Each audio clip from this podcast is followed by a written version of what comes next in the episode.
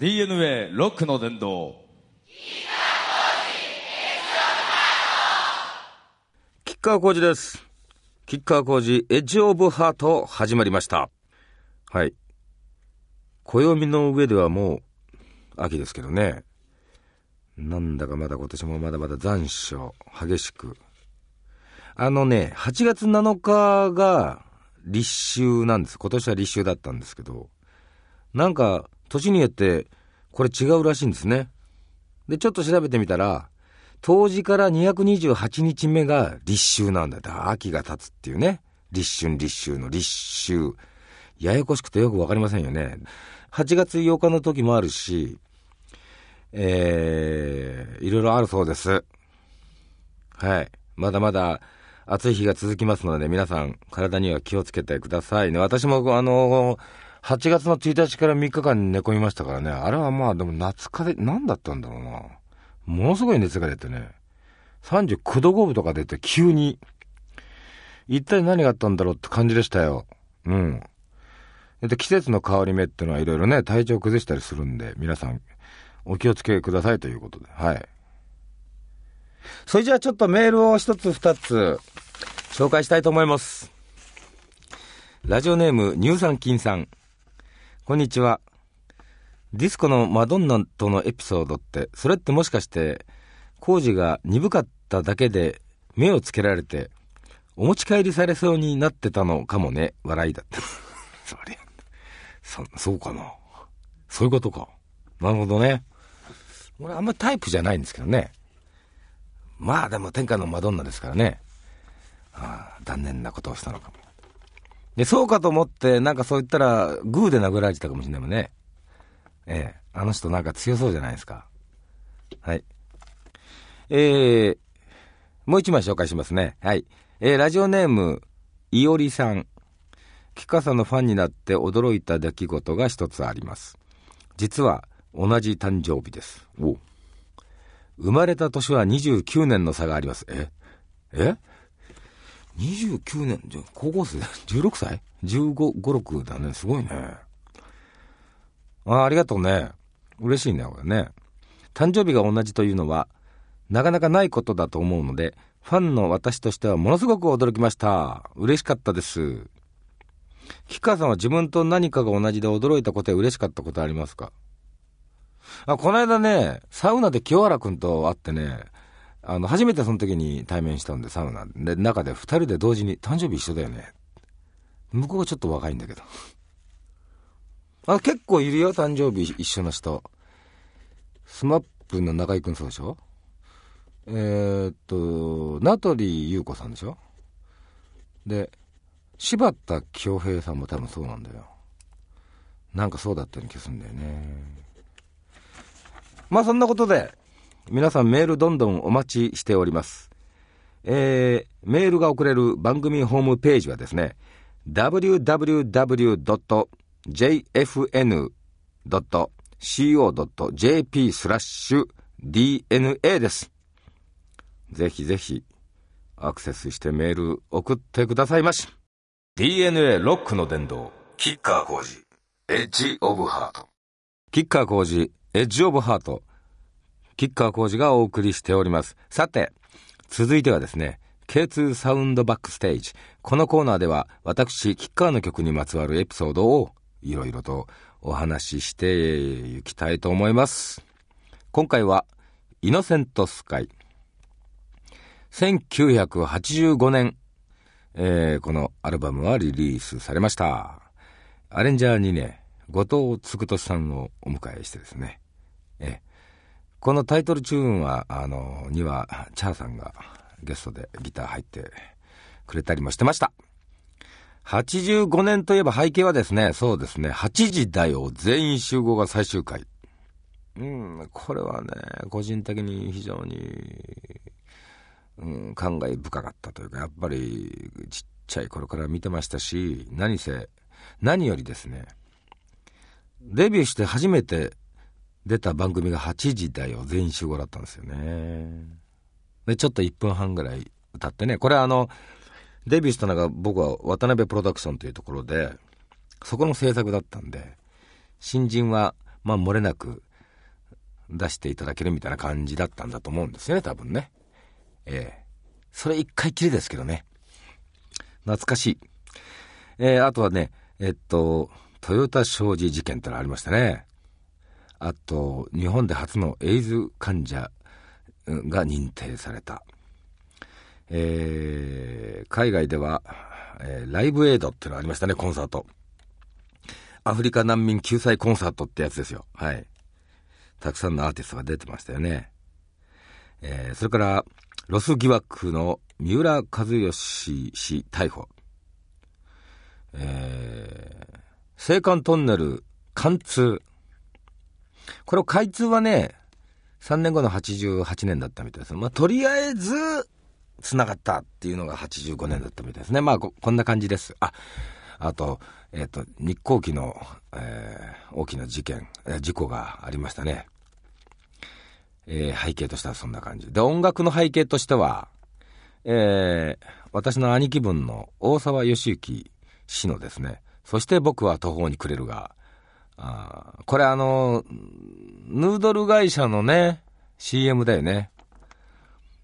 ハウンドドッグフォルテッシモっていうのも、その関連ですね。ヌードル CM。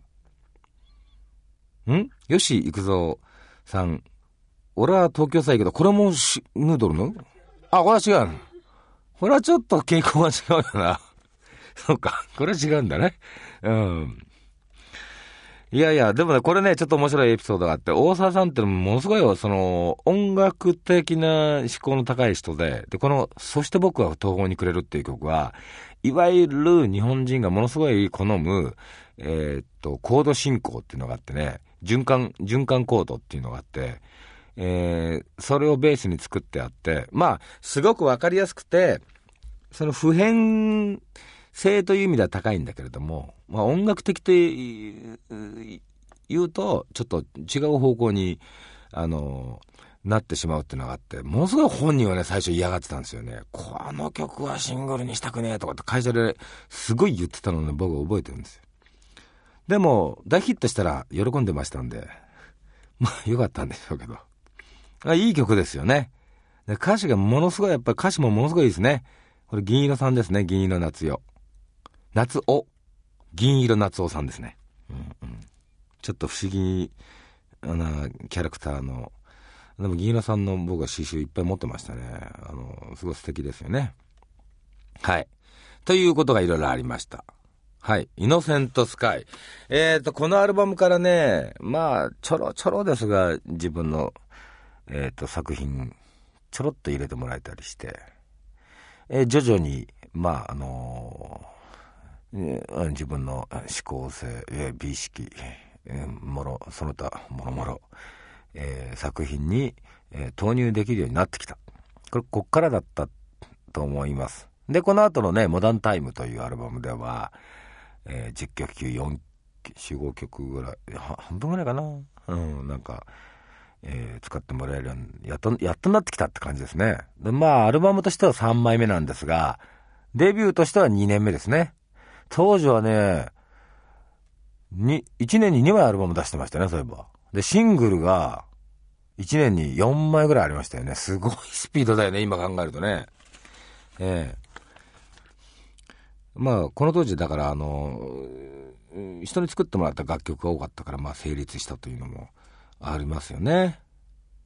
まあ、こんな感じです。はい。DNA ロックの伝道。キッカーコーチ、エッジオブハート。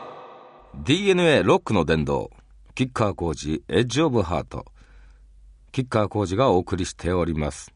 さて、えー、FM 新潟で聞いていただいてるリスナーさんたちはもうご存知だと思いますが、えー、私実はですね、7月31日に新潟の長岡で、FM 新潟主催のイベントに、えー、出てまいりました。はい。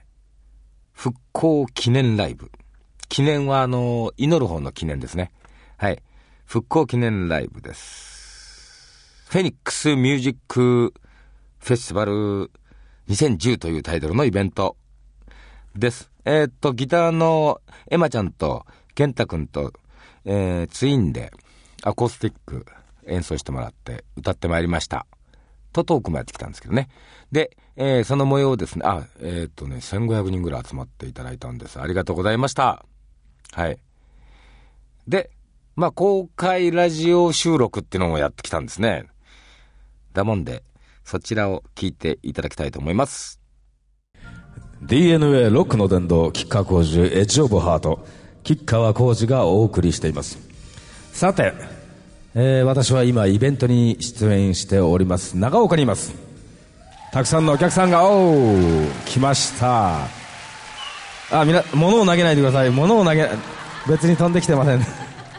はい。そして、中村孝子さんも、今日は、えー進行、進行していただいてます。進行と言えばいいですか、これは。はいそうですねはいありがとうございます。はいこんな状況の中です。はい。こんな状況の中、ええいいですか？言っても。はいすいませんね。え、もう、今、あの、お客さんのこと忘れますから、今。はい。えー、いつものお便りのコーナーへ行ってみたいと思います。皆さんいつもメールをいっぱいありがとう。えー、ラジオネーム、ガーコさん。からのメールです。吉川様、こんにちは。見ました。必死剣取り差し。似合います。曲げも、馬も、刀も、えー、殿に物申すところなんて迫力満点。あんな時代が本当にあったんですよね。でも、えー一般民の意見が通りにくい世の中は今も変わらないですね。吉川さんが総理大臣になったら何を改革してみたいですか？吉川さんが総理大臣になったらまあこの国は滅びると思いますけど、まず。はい、間違いなく。まず骨折は怪我ではないって言われてしまいますしねそうですね。あと38度までは平熱扱い。これは高校生の時そうだったんですよ。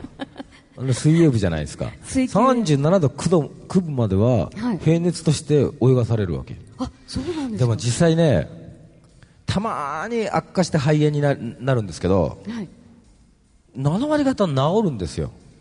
ただ皆さんは真似をしないようにしていただきそれはあ。吉川さんだからって。ああそそうですかね。はい、あの質問の方に戻りたいと思うんですけれども、はい。吉川さんが総理大臣になったら何を改革したいか、僕はね、思ってたのは、その EU を作ってらっしゃるヨーロッパが。はい、だから、その統一通貨でアジアも au、EU に対抗して au をね、早く作るべきだったと思います。日本がまだね、そのバブルっていうか、まあ、まあ、ちょっと現実的なこと言うと、えげつない話ですけど、お金がたくさんあったときに、景気が良かった時、うん、でまあ円をあの共通通貨にするわけにいかない。中国の元でもいいからね、はい。アジアでもっと力を合わせた方が僕は絶対いいと思いますね。ヨーロッパアメリカに追従なんつったってね、はい。資本主義の構造が脆いものなんかもうバレてるんですよ。うん、ね、はい。あった金持ちばっかりが得するあのアメリカの資本主義に皆さんくっついていっていいと思いますかってこれどういう今日は会合なんだ？急に趣旨変わってますけど、それでいいと思いますか、みたいな、私は立候補はしませんけど。じゃあ、結構ね政治好きなんですよね。通貨を作るユーロみたいなアジアの方で、ああまあだからそうですね、ある意味ちょっとアジアがあの手を結ぶ必要性は僕はあると思いますね中国はやっぱりもうものすごい勢いで経済大国というかもうだって僕はアメリカすぐ抜くと思いますよ中国があそうですか、あっという間に、ただあのあれはやっぱりそのソビエトと一緒でいろんな民族を集めちゃってるんで、まあ、どっかで分裂っていうことが、まあ、起きかねませんけどね、そうするとちょっと遅れるかもしれませんけども、と思いますけどね、もし吉川さんが総理大臣になったら、すごいことに日本ね、いろんなことをやってくれそうな感じはしますけれども、面白い質問をね、いただきましたけれども、うん。じゃあ続いてのお便りの方に行きましょうか。続いてはラジオネームジェリーフィッシュさんからのメールです。毎日毎日暑いですがどうやってこの蒸し暑さを乗り切れば良いのでしょうか、確かに。まあね。とんでもないですね地球が怒っていらっしゃるわけですよこれは。やはり、人間があまりにも地球に歯向かうようなことやってますからね自然に。はい。でもねこれだいたい平均35度でしょ？僕はあの無人島で生活したことがあるんですよ。ええ。この中であのテレビをご覧になった方ってどれぐらいいらっしゃるんですか？皆さんご存知ないかもしれないけど。おもう8割、9割の方、あそこですね。ね。あそこは40何度なんですよ気温がで湿度が70から80%っていう。はい。あそこで生活したらね、この暑さはね、はい。あのそんなに苦にならないですよ。だからはい。この暑さが嫌な人は、はい。無人島に行って帰ってくればいい。いやちょっと待ってください。このジェリーフィッシュさんちょっと無人島にジェリーフィッシュさんだけじゃないですけど私もそれから今日いらっしゃってる皆さんもなかなか無人島の生活できないと思でもうので。ねいい方ばっかり見るからであって、はいその45度を生活経験することによってものすごい幸せな気分になりますよ。だから俺は35度ぐらいだと別に大丈夫だもんもうあれがあったからですよ。あれがなかったらこんな野郎クソ暑いんだバカ野郎こにやろうてめえバカ野郎こにやろうバカ野郎こにやろうとか 今ちょっとモノマネ入ってますねモノマネ。言ってると思うんですけど、はい。たまたまああいう仕事があったことをきっかけに、はい35度か大したことねえなと思えるようになったことはいいことでしょ？すごいですね。同じ日本の夏が前後でも全然感覚がそうそうそうそう変わったっていそうそうそうそう。ことなんですね。はい。じゃあ今も全然夏バテしたりとかそういうのはないですいやまあしんどいですね。しんどいんですか？好きじゃないですね。この 全然強くなってないじゃないですか。無人島行って。まあね。これよりも上があるぞということが分かったっていうそうそう。だからそのハードルっていうのはね高くした方が人生得だし実は後から楽しいっていうかね、はい。うん、楽な方を選ぶとこじんまりするじゃないですか、うん。はい。苦しいこととか面倒くさいことを一度経験して楽するんだったらいいけれどという。そうだと思いますよ。テレビカメラがいなかったら帰ってますよ。耐えられなくて。それぐらい過酷なものものすごいきつかったですね。それ今皆さんにどうぞっておっしゃったんですね。だからいやいやだから帰ること。2週間とか行けとか言わないけど2日ぐらいどうですかっていう。2日ぐらい、じゃあ吉川晃司の無人島ツアーをファンの皆さんと。ねそういうのだったらいけますよね。あの申し訳ないけど2人で島に泊まったらもう無人島じゃないからね。いやだからすでにでも無人島のところにその日だけそう。ツアー組んでもいいけけど泊まるのは1人ずつですよ皆さん。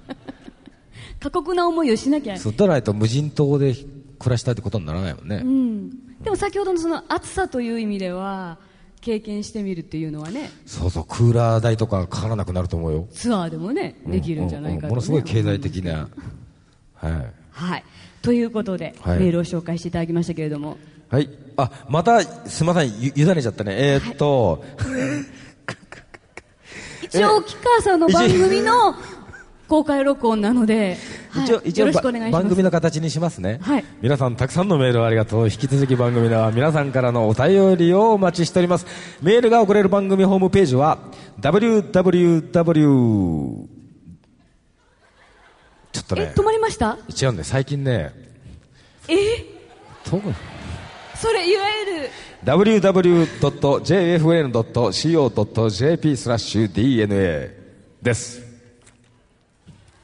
吉川さん手長いからこう遠くまでラジオをお聞きの皆さんにちょっと説明しておきますとちょっと髪遠くにされましたね今もう演出と乱視がひどくてね。これ紙だってさ、あのね、言っとくけど、なんか、なんかちょっとドラマかなんかに出出たらしいから白くしたわけじゃなくて、元が白いんだよ、俺は。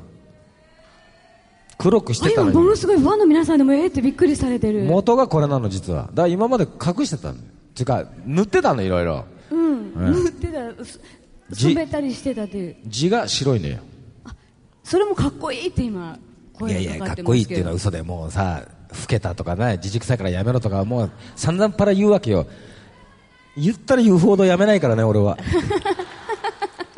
でもロマンスぐらいかっこいいじゃないってですかいうかね、見た目が老けるとかなんとかっていうことは、ね、僕は関係ないと思いますね。はいええ。そんな頭が白いとかなんとかっていうよりも、やっぱりどれだけこう、毎日エクササイズをしてるとかね、はいそういう、その、心身ともに健康であるかどうかの方がよっぽど大事だと思いますよ。そうですよねええ。あとなんか整形手術とかして、まあそれは必要な人はね、大事ですけど、はい別に必要でもないのにする人いるじゃないですか、よく。はいはい俺もね、二重に整形したのかって言われるんだけど、ちょっと噂が流これれてただのカレーですから。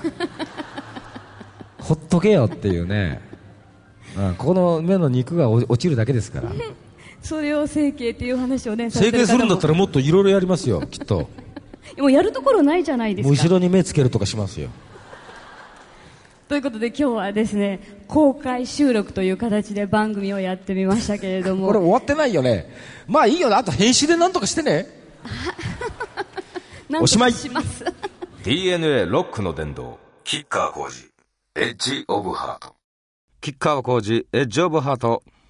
キッカー工事がお送りしております。お便りのコーナーです。えーとですね。はい。ラジオネームからしさん。キッカーさんはいつでも行けるところなのになぜかまだ行ったことがないところってありますか？私が10年以上住んでいる北カリフォルニアには、えー、ウェンチェスターミステリーハウス。ああ、俺これ聞いたこと、うん、知ってるね。あの、銃だよね。ウィンチェスター銃ってあるじゃないですか。で、あの、その銃を開発して、売って、巨額な富を得た、あの、方の家だよね。で、奥さんが、えー、なんかその、と、なんだ、取り憑かれちゃったようになっちゃったのかな？人の霊が、こう、怖い、幽霊が出るっていう話になってね。で、あの、家を、もう、増築、増築、増築に増築を重ねていって、だからもう、その、開かずのままあるし、あの、知らない人だと、その、たどり着けない部屋っていうのがいっぱい出てきちゃったりみたいな、その、もう、迷路のような家になってしまって、っていう話ですよね。おおよそ。わかりやすくは、わかりやすく説明してないですけど。短く言うならば、そういう、なんか、ちょっと、あの、だから、幽霊屋敷みたいになってんだよね、今きっとね。で、そこは近いのに、車で10分で行けるのに、えー、まだ一度も中に入ったことがないと。まあ、要するに、いつでも行けるのになぜか行かないっていうとこ、っていう意味ですね。私ですかね。いつでも、そうですね。結構あんまりあのーあ、ここうまそうだなと思っても入んなかったりしますね。なんかこう、知ってる人がいるとか、うん、あのーなんかの縁がないと、あんまり知らない店に入ったりしないですね。全然面白くないですよ、これはね。すいません、皆さん。はい。結構、結構歩いて行く分にはもう路地裏とかもう、知らない道がないぐらい、抜き道もないぐらい探しちゃうんで、そういう意味では結構歩いてるんですけどね。これも答えになってないですね。すいません。次行きます。ごめんなさいね。アメリカから送ってもらったのによくわからない答えでした。はい。じゃあもう一枚もう一枚行きますもう一枚ラジオネームピーコさんです。吉川さんがお好きな寿司ネタ10位まで教えてください。ちなみに私は、イワシ、アジ、小肌、ホウボウ、赤貝、青柳、カンパチ、ヒラメ、タイの類、季節によります。かっこ、みたいな。アナゴです。最後、アナゴです。いやー、いい質問だね。でも難しいね。10個に絞れないっていう。だから、彼女は、あの、基本的に光り物が上位ですよね。で、やっぱりあっさりなものが、あーうんを好まれる傾向にあると。これは私も一緒です。はい。あっさり系が好きです。あとね、光り物が、やっぱりなんだかんだ言言ってね、光り物に始まって光り物に終わるっていう、あの、よく言われるんだけどね、やっぱ光り物は一番ね、その、旨味が強いっていうか、うまいね。うん。それはもう僕も大賛成ですね。特にこの夏、夏はやっぱりね、アジとかね、アジってやっぱうまいからアジっていう名前がついたらしいんだよね。味がいいからアジ。うん、やっぱりね、味いいですね。あとまあ、あの、小肌っていうか、新子ね。5月、6月あたり、5月、6月あたりは新小肌のちっちゃいやつ出てくるじゃないですか。あれ一回俺もさばいたことあるけどね、嫌になりましたね、ものすごい。新子はね、だいたいね、一貫、寿司一貫にね、多いところだと5、6匹ね、乗っけなきゃいけないんですよね。ただまあね、正直言って、小肌になるまで待って食べた方が美味しいですね。新子はあれはもう季節ものまあちょっと、息を食べるみたいな感じで、あの好まれますけど、正直、ああの、まだふにゃふにゃなんで味はあんまりいいもんじゃないですね。はい。で、私の好きなベスト10ね。はい。イカこれ上位ですね。スミイカ。ヤリイカ、赤イカ、いいところは、アオリイカっていうのがね、あったりするんですけどね。まあ大体皆さん食べてるのは、スミイカかなこれ一番庶民的なあの、これはね、コウイカ系っていうのがあって、イカっつってもね、スル、話長いよ。スルメイカみたいな、あの、この、矢尻みたいな格好したイカが、と、コウイカ系ってちょっと丸くて甲羅がついてる。ちょっとデブい形のね、イカ。これはね、全然ね、同じイカでもね、違うんですよね。はい。で、火を通して、柔らかいのは、この、コウイカ系の、スミイカとか、モンゴイカとかっていうのがで、ヤリイカ赤イカっていうのは握りにするよりは、細かく筋を入れて小刺身にした方がいいかもしれないですけどね。で、はい、そうですね。あと、ヒラメ。冬はヒラメですね、僕も。え、夏はね、干しガレーっていうね、これがまたヒラメよりものすごい、あと白下ガレーっていうね、あの、大分のお城の下でしか取れないっていう、この幻のカレーっていうの、これ食ったことないの食ってみたいですね。あと夏はキスですね。はい。これ止まんないですね、いくら言っても。あとね、煮ハマグリっていうね、えーと、ハマグリを、えー、あのね、穴子に塗る、あれがあるあるじゃないですか。穴子を煮た、えー、だしに醤油と砂糖を入れて煮詰めたのがあるじゃないですか。あ、あれをつけてね、この煮ハマグリを食べるんですね。これは最高ですよ。あ、もう最近ね、減ったんだよね。これ手間かかるし、ハマグリ、ハマグリが高いので。うん。あとはね、タコの桜煮を握るっていうね、このマダコを、マダコっていうのはですね、あのー、長いですよ。マダコっていうのはですね、ちょっと火を通すと硬くなるんだけども、うまく、長い、あの、長時間煮ると今度ものすごい柔らかくなるんですよ。で、これも、えっ、ー、と、まあ、醤油とか酒とかで煮るんですけど、これがタコがね、ピンク色に変わるんですね。だから桜色なんで桜煮っていうん、ね、だったと思います。はい。あと桜鯛っていうのは、桜が咲く頃に取れる、あの、鯛。これはあの、子供がいるんでね。これは季節で名前がこう、くっつって、くっついたりもするんですけどね。あと僕は貝が好きなんでね、ミル貝。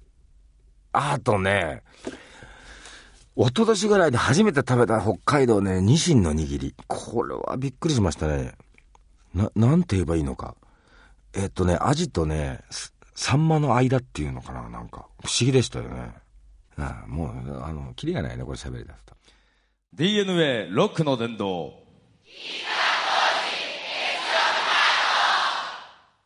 キッカー工事エッジオブハート。キッカー工事がお送りしてきました。いかがだったでしょうかうん、今日、なんかあの、実はあの、ちょっと昨日までずっと、レコーディング、作曲兼レコーディングで、スタジオに何日もこもってたんですよ。ええ。ただなんか、人とあんまり喋んないもんで、喋るのがよく、こうなんか自分のこう、リズム感がおかしい、今日ちょっと不思議だったんだよね。えー、もし皆さんあの、よくわかんなかったらすいません。はい。ということで、えー、まあいろんなメールください。待ってます。www.jfn.co.jp スラッシュ DNA こちらまでよろしくです。ではまた来月。キッカー工事でした。どうも。